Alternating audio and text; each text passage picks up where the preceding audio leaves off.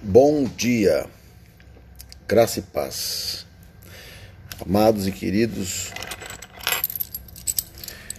De louvar a Deus por estarmos respirando e podendo falar da palavra dele aos nossos corações. Quem puder acompanhar a palavra de hoje, uma palavra de vida, uma palavra de conhecimento, para mim e para você, está em Gênesis, capítulo 8, versículo 6 ao 9. Diz assim. Passados quarenta dias, Noé abriu a janela que fizera na arca, esperando que a terra já tivesse aparecido. Noé soltou um corvo, mas este ficou dando voltas. Depois soltou uma pomba para ver se as águas tinham diminuído na superfície da terra. Mas a pomba não encontrou, não encontrou lugar onde pousar os pés, porque as águas ainda cobriam toda a superfície da terra. E por isso voltou para a arca, a Noé.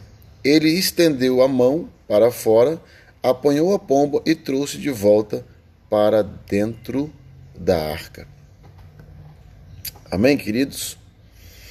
Então, aqui, após 40 dias de grande chuva, a tempestade passou, mas as águas ainda levaram muito tempo para baixarem.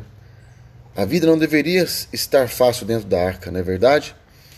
Depois da tempestade, passados 40 dias, ele foi analisando o cenário e exatamente um ano e dez dias depois do início do dilúvio, Noé e sua família desceram em terra seca. Amém? Então, queridos, que nós possamos realmente ser obediente à palavra do Senhor e que nós entendemos que o tempo é dele e para ele. E às vezes, mesmo que passar a tempestade, às vezes nós temos que lidar com outras situações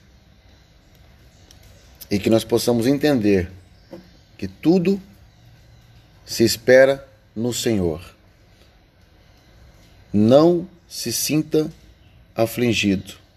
Assim que passar a tempestade, ainda temos que colocar algo nos eixos em nossa vida. Amém? Fico com essa palavra. Em nome de Jesus, Deus te abençoe.